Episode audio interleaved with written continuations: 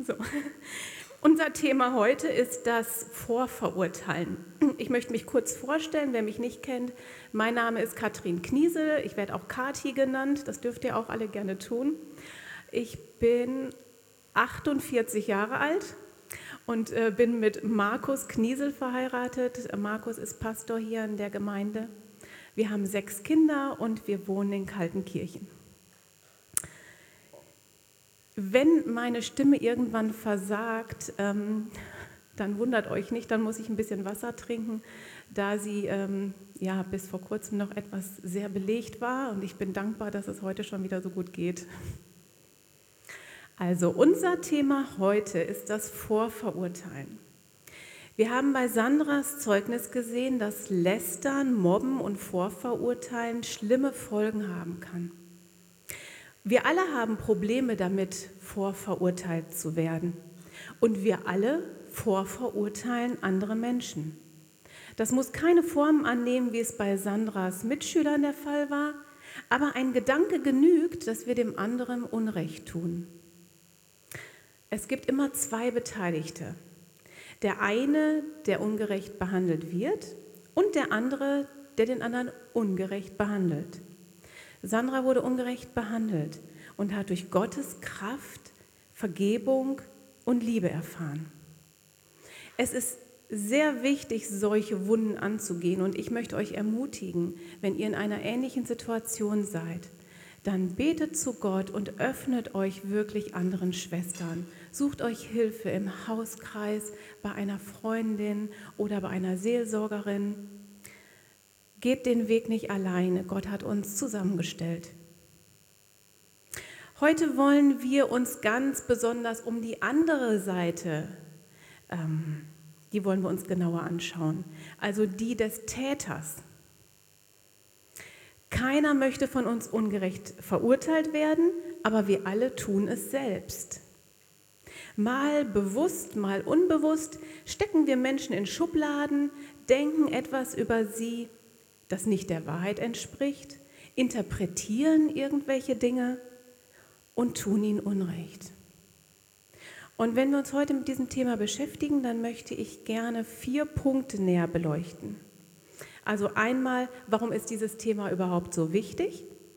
Das zweite, welche Formen des Vorverurteilens kommen oft vor? Drittens, was passiert beim Vorverurteilen eigentlich in unseren Herzen? Und das vierte, Gottes Wege. Er befähigt uns und er macht uns frei. Warum ist dieses Thema überhaupt so wichtig? Vorverurteilen bringt Menschen auseinander und nicht zusammen. Oft wird Beziehungen überhaupt gar keine Chance gegeben oder sie werden durch Vorurteile zerstört. Ein falsch gedeuteter Blick, eine späte WhatsApp-Nachricht, ein fehlender Gruß. All diese Dinge können falsch interpretiert und gewertet werden. Es wird nicht nachgefragt, stattdessen beurteilt. Das führt zu bestimmten Gedanken und Gefühlen. Und natürlich ist es gerade jetzt in dieser heutigen Zeit stark zu sehen, wie sehr Menschen durch Vorurteile sich entfremden und auch Spaltungen entstehen. Es wird, wie gesagt, nicht mehr nachgefragt und gesprochen, sondern in verschiedene Schubladen gesteckt. Impfbefürworter, Impfgegner, Systemsprenger, Schlafschaf und so weiter. Ihr habt das alle schon gehört, gerade im Moment. Herzen verhärten sich, werden bitter und abweisend. Der andere wird nicht mehr in Liebe gesehen und respektiert, sondern es werden sich eigene Gedankengebäude gezimmert, mit unterschiedlichen Schubladen. Und in diese werden dann die Mitmenschen in Selbstgerechtigkeit einsortiert. Im Internet, da finden wir folgende Synonyme für das Wort Vorverurteilen. Ich habe da mal nachgeguckt. Brandmarken, richten, kennzeichnen, geißeln, beschuldigen, ächten, aufspießen, verdammen, diskriminieren, abstempeln, bloßstellen. Das sind harte Worte. Man denkt vielleicht schnell so an irgendwelche Boulevardblätter, die Personen aus der Öffentlichkeit vorschnell verurteilen. Aber das Erschreckende daran ist, wir tun das auch. So schnell urteilen wir über Menschen wegen ihres äußeren Erscheinungsbildes oder wir sehen einen Mini-Ausschnitt aus ihrem Leben, den wir mitbekommen haben und urteilen über diesen Menschen aufgrund dieses kleinen Ausschnitts. Was sagt Gott dazu? Römer 14, Verse 10 bis 13. Du aber, was richtest du deinen Bruder? Oder du, was verachtest du deinen Bruder? Wir werden ja alle vor den Richterstuhl des Christus erscheinen, denn es steht geschrieben, so wahr ich lebe, spricht der Herr, mir soll sich jedes Knie beugen und jede Zunge wird Gott bekennen. So wird also jeder von uns für sich selbst Gott Rechenschaft geben. Darum lasst uns nicht mehr einander richten, sondern das richtet vielmehr, dass dem Bruder weder Anstoß noch ein Ärgernis in den Weg gestellt wird. Wir sollten uns immer in Acht nehmen, Menschen durch unsere Gedanken und Gefühle in Ecken oder Schubladen zu schieben. Gott hat einen ganz, ganz anderen Wunsch für uns. In Philippa Kapitel 4, Vers 8 lesen wir, im Übrigen, ihr Brüder, alles, was wahrhaftig, was ehrbar, was gerecht, was rein, was liebenswert, was wohllautend, was irgendeine Tugend oder etwas Lobenswertes ist, darauf seid bedacht. Dieses Thema ist also für uns so wichtig, weil es für Gott wichtig ist. Ihm ist es nicht egal, was wir übereinander denken oder wie wir miteinander umgehen. Es ist für uns immer ungemütlich, wenn wir uns mit unserem eigenen Herzen beschäftigen sollen, gerade mit den dunklen Bereichen. Aber es ist so wichtig. Wenn Gott Licht anmacht und seine verändernde Gnade schenkt, dann kann er uns auch von dem Vorverurteilen befreien. Punkt 2. Welche Formen der Vorverurteilung kommen oft vor? Ich möchte an dieser Stelle sagen, dass ich keine Doktorarbeit darüber schreibe und das nicht allumfassend abdecke. Ich habe mir hier ein paar Beispiele rausgenommen, wo ich denke, wo es oft vorkommt. Erstens, wir bewerten andere je nachdem, wie sie uns bewerten. Oft gehen wir danach, wie andere uns beurteilen. Wenn eine andere Frau mir Komplimente macht und mich in ihrer Gegenwart, wenn ich mich in ihrer Gegenwart gut und gewertschätzt fühle, dann mag ich die Gemeinschaft und finde die Person sympathisch. Kommt aber jemand auf uns zu und kritisiert uns und macht keinen netten, wohlwollenden Eindruck, dann ziehen wir uns innerlich zurück oder wir wappnen uns zum Kampf. Es kann sein, dass wir in der Gemeinde an einer Schwester vorbeigehen. Wir grüßen freundlich, aber sie grüßt nicht zurück. Ganz schnell werden wir dazu verleitet, uns über die Gründe Gedanken zu machen. Und dabei versündigen wir uns ganz schnell. Stattdessen könnten wir nachfragen, wie es ihr geht. Vielleicht hat sie Schmerzen oder hat gerade große Sorgen.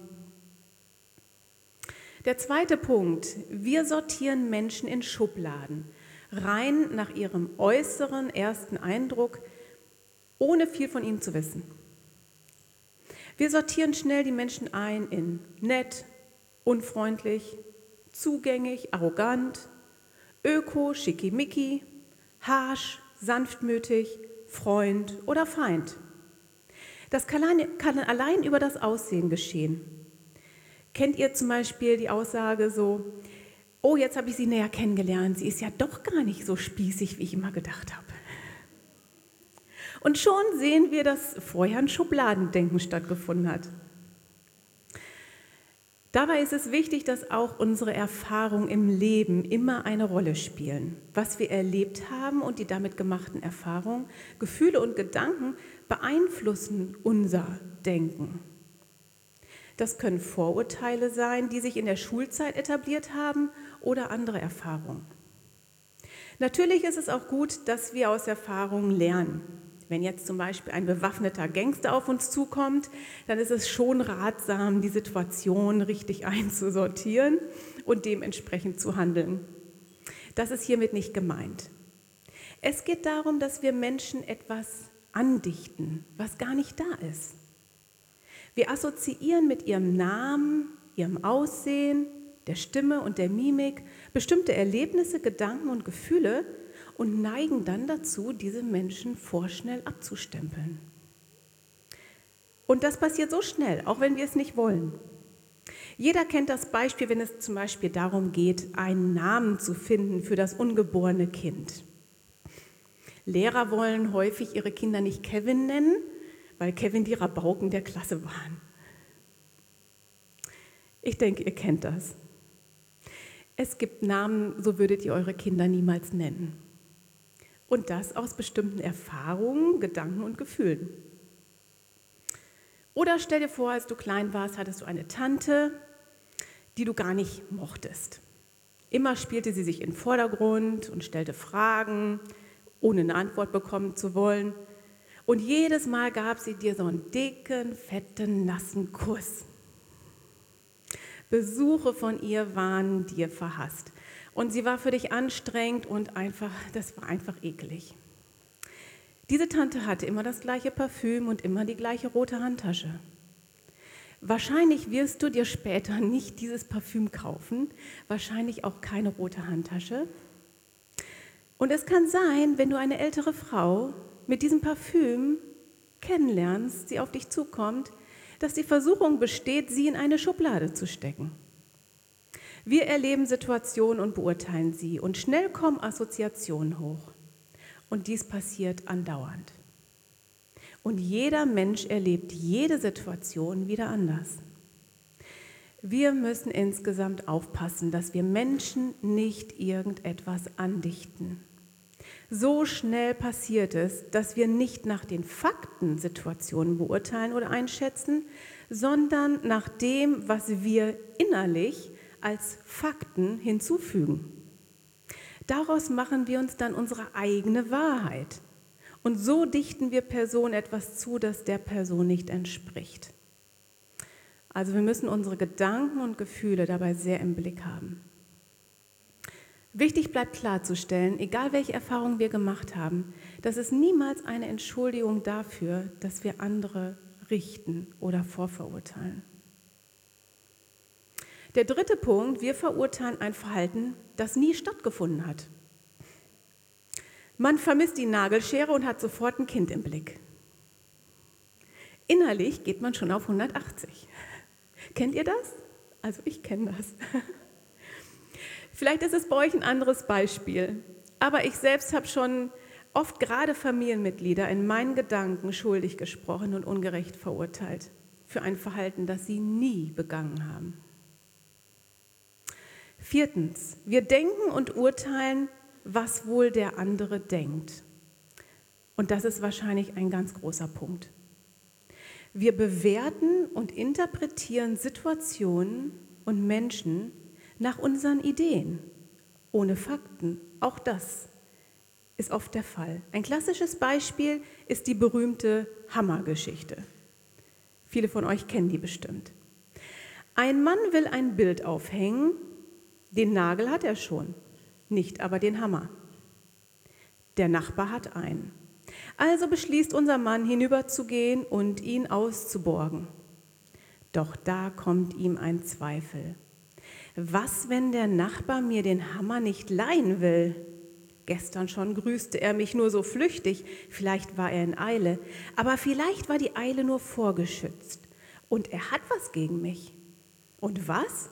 Ich habe ihm noch nichts getan. Der bildet sich da etwas ein. Wenn jemand von mir ein Werkzeug borgen wollte, ich gäbe es ihm sofort. Und warum er nicht? Wie kann man einem Mitmenschen einen so einfachen Gefallen abschlagen? Leute wie dieser Kerl vergiften einem ja das Leben. Und dann bildet er sich auch noch ein, ich sei auf ihn angewiesen. Bloß weil er einen Hammer hat. Jetzt reicht's mir wirklich. Und so stürmt er hinüber, läutet, der Nachbar öffnet und noch bevor er guten Tag sagen kann, schreit ihn unser Mann an und sagt, behalten Sie doch Ihren blöden Hammer.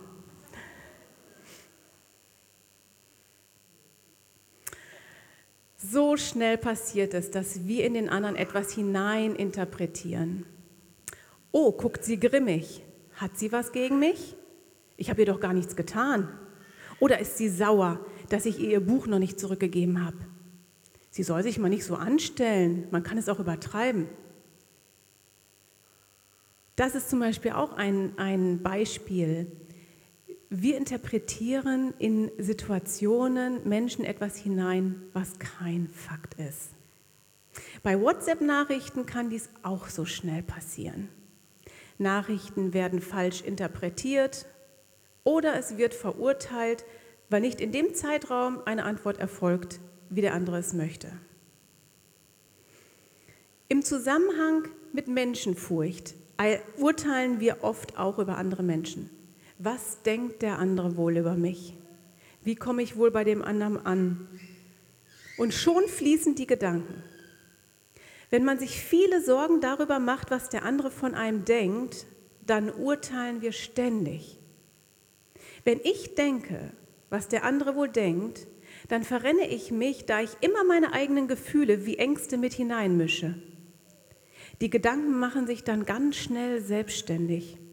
Und das ist ganz gefährlich und auch ungerecht dem anderen gegenüber.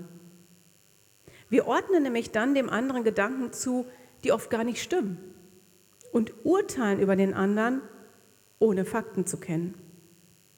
Und schon haben wir ein Bild von dem anderen, ein Gedankengebäude entsteht und alles, was als nächstes passiert, wird dann so eingebaut, dass es passt.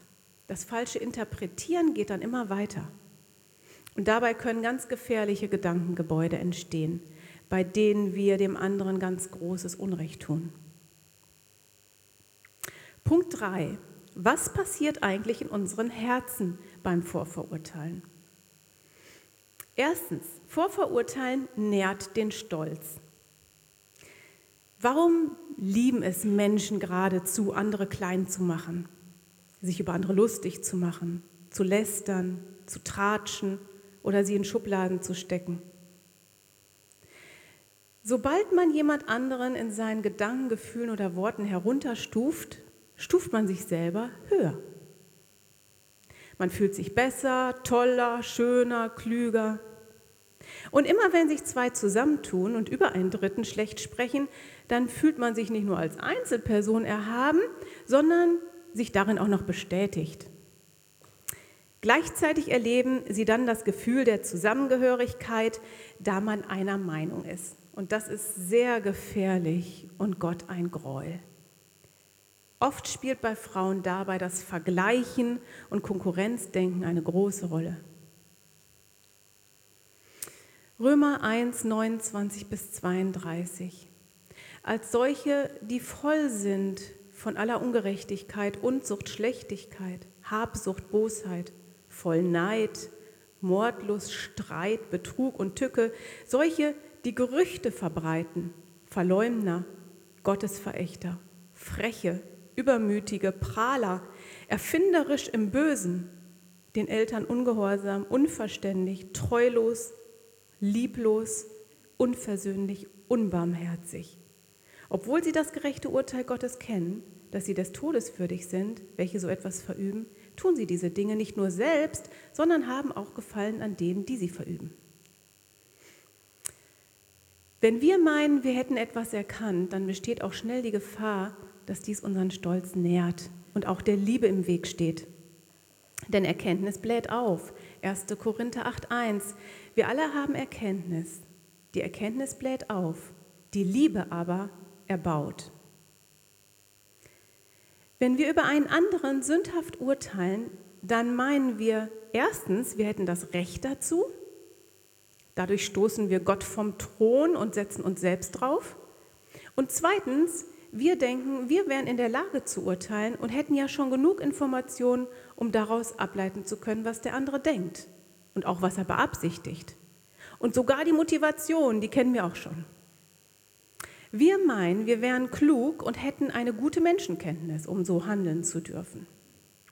Dabei braucht es die Allwissenheit Gottes dazu. Er allein kennt das Herz des Menschen. 1 Samuel 16, 7. Denn es ist nicht so, wie ein Mensch es sieht. Ein Mensch sieht, was vor Augen ist. Der Herr aber sieht das Herz an. Zweitens, Vorverurteilen gaukelt Kontrolle und Sicherheit vor. Nah verknüpft mit dem Stolz ist auch das Empfinden, alles unter Kontrolle zu haben. Wenn man über einen anderen Menschen richtet und ihn in sein System einordnet, dann hat man das Gefühl der Kontrolle, alles im Griff zu haben. Das vermittelt einem selbst Übersicht und Sicherheit. Was für ein Selbstbetrug. Drittens, Vorverurteilen gaukelt Minderwertigkeit vor. Auf der einen Seite nährt Vorverurteilen den Stolz und die Kontrolle und auf der anderen Seite gaukelt es aber auch eine Minderwertigkeit vor. Wie oft machen wir uns Gedanken darüber, was wohl der andere über uns denkt? Das führt nicht nur dazu, dass wir dem anderen Unrecht tun und ihm Gedanken über uns andichten, meistens verurteilen und bewerten wir auch noch diese selbsterdachten Gedanken und geben dann diesem Menschen die Macht, über uns zu richten. Da wir oft der Lüge glauben, dass unser Wert von den Gedanken anderer über uns bestimmt wird, kommen schnell Minderwertigkeitsgefühle und dann dreht sich die Abwärtsspirale nach unten. Hier kommen zwei falsche Dinge zusammen. Erstens, wir wissen gar nicht, was der andere über uns denkt. Zweitens, hängt unser Wert nicht an der Meinung anderer Menschen, sondern ist allein durch Christus bestimmt. Er hat all unsere Schuld auf sich genommen und ist aus Liebe zu uns, für uns am Kreuz gestorben. Heiliges Blut ist für dich und mich, wenn wir an Jesus Christus glauben, geflossen. Nichts und niemand auf der Welt kann uns mehr Wert geben als Christus. In ihm sind wir kostbar, geliebt und erlöst. Viertens, Vorverurteilen verhindert und zerstört Beziehungen. Es ist eine giftige Wurzel der Bitterkeit. In Gottes Wort sehen wir, was Gott von uns möchte. Überall lesen wir von dem Miteinander und Füreinander. Unser Weg hier auf Erden ist ein Gemeinschaftsprojekt mit Gott und mit unseren Geschwistern. Wir brauchen einander. Wie traurig ist es, wenn wir durch Vorurteile und schlechte Gedanken über den anderen Beziehungen gar keine Chance geben oder sie sogar zerstören. Fünftens, Vorverurteilen kostet viel Energie. Wenn wir uns überlegen, wie viel Energie, Zeit und Kraft freigesetzt werden würde, wenn all das Vorverurteilen wegfallen würde, dann hätten wir so viel mehr Kapazitäten, den richtigen Weg zu gehen mehr Liebe und Offenheit, Freiheit und Hingabe. Sechstens, Vorverurteilen vergiftet das Herz. Es entfernt uns von Gott und von seinen Wegen. Ich habe den ganzen Vortrag überschrieben mit Vorverurteilen, das schleichende Gift. Sündhaftes Urteilen ist wie ein schleichender Tod fürs Herz. Nach und nach, ohne dass man es merkt, vergiftet es das Herz immer mehr und entfernt uns von der Liebe Gottes. Bitterkeit macht sich breit und lenkt unsere Gedanken und Gefühle. Ich habe im Internet gefunden, es gibt eine Pflanze, die heißt der schleichende Tod. Es handelt sich hierbei um eine Orchidee mit hellgelben Blütenblättern und roten Pollen. Sie verbreitet einen süßlichen Duft. Die Pollen können rauschhafte Träume und schwere Vergiftungen erzeugen. Genauso ist es mit dem Vorverurteilen, Lästern und Richten. Es sieht attraktiv für unseren Selbstwert aus und fühlt sich für das Ego an wie ein süßer Duft. Aber es kann uns in selbstsüchtige oder rachsüchtige Gedankengebilde versetzen, wie in einen Rausch aber es vergiftet das Herz. Genauso lesen wir, dass Sünde den Tod gebiert. Jakobus 1, 14 bis 15. Jeder Einzelne wird versucht, wenn er von seiner eigenen Begierde gereizt und gelockt wird. Danach, wenn die Begierde empfangen hat, gebiert sie den Tod, äh, sie die Sünde. Die Sünde aber, wenn sie vollendet ist, gebiert den Tod. Sünde distanziert uns von Gott. Vorverurteilen hält uns vom Evangelisieren ab. Dem Obdachlosen wird das Evangelium häufig nicht gebracht. Und Vorverurteilen verunehrt Gott. Wenn wir andere richten, dann nehmen wir Gottes Position als Richter ein. Wir erheben uns gegen Gott und wenn wir andere Gotteskinder verurteilen, dann bespucken wir gleichzeitig ihn selbst. Viertens, Gottes Wege. Er befähigt uns und er macht uns frei. Vorverurteilen nährt unseren Stolz, gaukelt uns Überlegenheit, Sicherheit und Kontrolle vor, gaukelt uns Minderwertigkeit vor, verhindert und zerstört Beziehungen, raubt uns unsere Energie, Zeit und Kraft, vergiftet unser Herz und distanziert uns von Gott. Wir haben allen Grund, diese Verhaltensweisen auszurotten und uns neu auf Gottes Wege zu konzentrieren. Wir sind von Gott nicht zum Richten und Verurteilen berufen worden, sondern zur Liebe. Schauen wir uns an, was Gott dazu in seinem Wort sagt. In Epheser 4, 29 lesen wir, kein schlechtes Wort soll aus eurem Mund kommen, sondern was gut ist zur Erbauung, wo es nötig ist, damit es den Hörern Gnade bringe. Philippa 4, Vers 8. Im Übrigen, ihr Brüder, alles, was wahrhaftig, was ehrbar, was gerecht, was rein, was liebenswert, was wohllautend, was irgendeine Tugend oder etwas Lobenswertes ist, darauf seid bedacht. Lukas 6, 31 bis 37. Und wie ihr wollt, dass euch die Leute behandeln sollen, so behandelt auch ihr sie gleicherweise. Und wenn ihr die liebt, die euch lieben, was für einen Dank erwartet ihr dafür? Denn auch die Sünder lieben die, welche sie lieben. Und wenn ihr denen Gutes tut, die euch Gutes tun, was für einen Dank erwartet ihr dafür? Denn auch die Sünder tun dasselbe. Und wenn ihr den Leid, von welchen ihr wieder zu empfangen hofft, was für einen Dank erwartet ihr dafür? Denn auch die Sünder leihen den Sündern, um das Gleiche wieder zu empfangen. Vielmehr liebt eure Feinde und tut Gutes und Leid, ohne etwas dafür zu erhoffen. So wird euer Lohn groß sein und ihr werdet Söhne des Höchsten sein. Denn er ist gütig gegen die Undankbaren und Bösen. Darum seid barmherzig, wie auch euer Vater barmherzig ist. Und richtet nicht, so werdet ihr nicht gerichtet. Verurteilt nicht, so werdet ihr nicht verurteilt. Sprecht los, so werdet ihr losgesprochen werden. Römer 13, Vers 8. Seid niemand etwas schuldig, außer dass ihr einander liebt. Denn wer den anderen liebt, der hat das Gesetz erfüllt. Wo Bitterkeit, Zorn und Stolz herrscht, hat Liebe gar keinen Platz. Aber genau diese Liebe möchte Gott von uns. Wenn ich darin fehle, den anderen so zu lieben, wie Gott es will, dann muss ich immer wieder erkennen, dass es daran liegt, dass ich mich selbst viel zu sehr liebe. Wenn sich unsere Gedanken, Wünsche, Ziele um uns selbst drehen und wir der Dreh- und Angelpunkt unseres kleinen Universums sind, dann drehen sich auch alle meine Gedanken um mich selbst.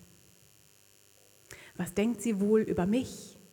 Oder Ihre Motivation ist bestimmt die und die, wenn sie so mit mir umgeht.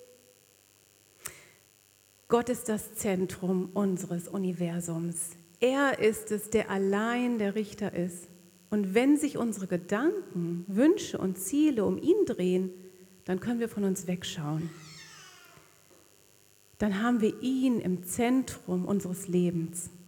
Und unseres, unser kleines Universum dreht sich ums große Universum. Er ist das Zentrum und der Angelpunkt. Dann können wir den anderen lieben und annehmen, unabhängig von uns. Dann wird der andere uns wichtig, weil er Gott wichtig ist. Und dann können wir an die Stelle der verurteilenden Gedanken Gedanken der Liebe setzen. Wie geht das? Wir müssen unsere Gedanken im Blick haben und Gott darum bitten, uns schlechte Gedanken über andere zu zeigen. Im Psalm 139, 23 bis 24 lesen wir, Erforsche mich, o oh Gott, und erkenne mein Herz. Prüfe mich und erkenne, wie ich es meine, und sieh, ob ich auf bösem Weg bin, und leite mich auf dem ewigen Weg. Lass uns in den nächsten Tagen mal darauf achten, wie wir über andere Menschen denken. In unserem nahen Umfeld, über unseren Ehemann, unsere Kinder, über die Eltern, Freunde, über die Mitarbeiter. Urteilen wir in unseren Gedanken und richten wir? Dichten wir dem anderen irgendwelche Gedanken oder Motive zu? Paulus ermutigt uns im 2. Korinther 10, 3 bis 5. Denn obwohl wir im Fleisch wandeln, kämpfen wir nicht nach dem Fleisch, denn die Waffen unseres Kampfes sind nicht fleischlich, sondern mächtig für Gott zur Zerstörung von Festungen. So zerstören wir überspitzte Gedankengebäude und jede Höhe, die sich gegen die Erkenntnis Gottes erhebt, und nehmen jeden Gedanken gefangen unter den Gehorsam Christi. Das ist ein schönes Wort. Mit Gottes Hilfe können wir diese Gedanken gefangen nehmen und durch gute, liebevolle Gedanken ersetzen. Und mit seiner Hilfe können wir auch auf unsere Motivation hinter diesen Urteilen schauen. Machen wir uns dabei selber zum Dreh- und Angelpunkt? Geht es dabei letztendlich um uns selbst? Meinen wir die Situation erkannt zu haben und das Recht, über andere zu urteilen? Die Liebe im 1. Korinther 13, 4 bis 7 kennen viele von euch. Da wird beschrieben, wie die Liebe sein sollte. Die Liebe ist langmütig und gütig. Die Liebe beneidet nicht. Die Liebe prahlt nicht. Sie bläht sich nicht auf. Sie ist nicht unanständig und sie sucht nicht das ihre. Sie lässt sich nicht erbittern. Sie rechnet das Böse nicht zu. Sie freut sich nicht an der Ungerechtigkeit. Sie freut sich aber an der Wahrheit. Sie erträgt alles, sie glaubt alles, sie hofft alles und sie erduldet alles. Wenn du das nächste Mal in der Gemeinde nicht zurückgegrüßt wirst, denk nicht schlecht über die andere und mach dir keine Sorgen, was sie wohl über dich denkt. Vielleicht hat sie dich nicht gesehen oder sie beschäftigt gerade was ganz anderes. Wie könntest du sie lieben und ihr dienen? Wenn jemand wirklich schlecht über uns reden könnte und allen Grund dazu hätte und dabei immer die Wahrheit sagen würde, dann ist das Gott. Er kennt uns durch und durch und er hätte allen Grund, uns abzuweisen. Und was tut er? Er erbarmt sich über uns stattdessen. Und nicht nur das, er sendet seinen einzigen Sohn, Jesus Christus. Er, lässt die Herrlich er verlässt die Herrlichkeit für uns und kommt als Mensch auf diese Erde. Jesus kommt und nimmt all diese Schuld von uns auf sich und stirbt für uns qualvoll am Kreuz. Er nimmt auch jeden Gedanken, der vorverurteilend und grässlich von uns war, und blutet dafür, so dass wir frei werden und nicht mehr versklavt sind. Wir sind nun frei und können uns auch gegen das Vorverurteilen entscheiden. Hin zur Liebe. Haben wir versagt auf dem Gebiet des Vorverurteilens? Ja. Wie gut, dass wir wissen dürfen, es ist Vergebung da und es ist Hoffnung auf Veränderung da. Denn er, Gott, selbst lebt in uns und seine Liebe in uns. Dieselbe Liebe, die ihn befähigt hat, sich für uns am Kreuz hinzugeben, obwohl wir überhaupt nicht liebenswert sind, ist in uns. Römer 5, Vers 5. Denn die Liebe Gottes ist ausgegossen in unsere Herzen durch den Heiligen Geist, der uns gegeben worden ist. Was für ein Geschenk. Auch wir können die Menschen um uns herum mit dieser Liebe lieben. Wenn wir durch den Heiligen Geist unseren Stolz beerdigen und unser Herz mit Gottes Liebe überfließt, dann kommen wir zu einer Freiheit, die Christus meint, wenn er sagt, Wenn euch nun der Sohn frei macht, so seid ihr wirklich frei. Johannes 8, 36.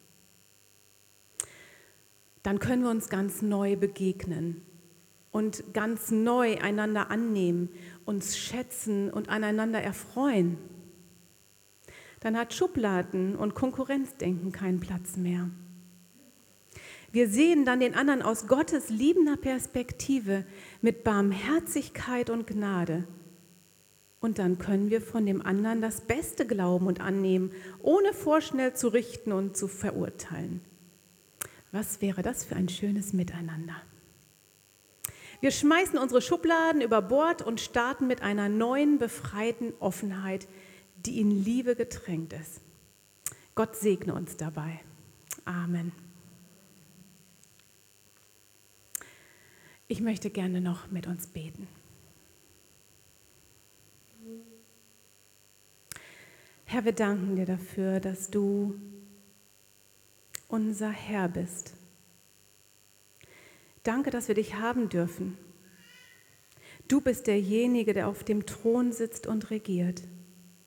Und gleichzeitig, obwohl du Gott bist, voller Herrlichkeit, voller Macht und Stärke, liebst du uns. Du erbarmst dich über uns. Bei dir ist Vergebung. Du bist derjenige, der uns liebt, obwohl wir es so überhaupt nicht verdient haben und wir nicht liebenswert sind in uns. Du bist derjenige, der, obwohl wir uns so versündigt haben und andere verurteilt haben, gerichtet haben, vielleicht sogar über dich auch gerichtet haben, bist du derjenige, der sich voller Barmherzigkeit zu uns herabbeugt. Danke, dass du auf diese Erde gekommen bist, Jesus. Danke, dass du dich am Kreuz für uns und unsere Schuld hingegeben hast. Danke, dass wir wissen dürfen, dass bei dir Vergebung ist, dass bei dir Gnade ist, dass bei dir Veränderung möglich ist. Ich bitte dich, dass du in unsere Herzen kommst und dass du Licht anmachst auch in den Bereichen, die wir oft nicht sehen wollen. Ich bitte dich, dass du uns eine Liebe schenkst, da wo wir versagen zu lieben, dass du uns Barmherzigkeit schenkst, da wo wir versagen, wo wir nicht barmherzig sind.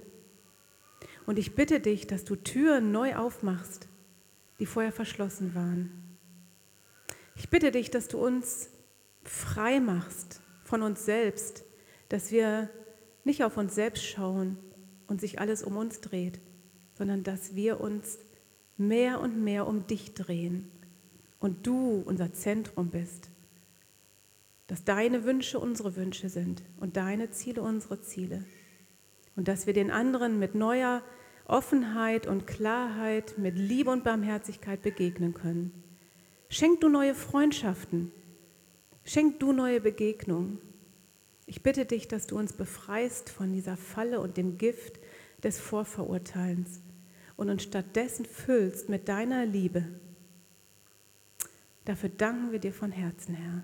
Amen.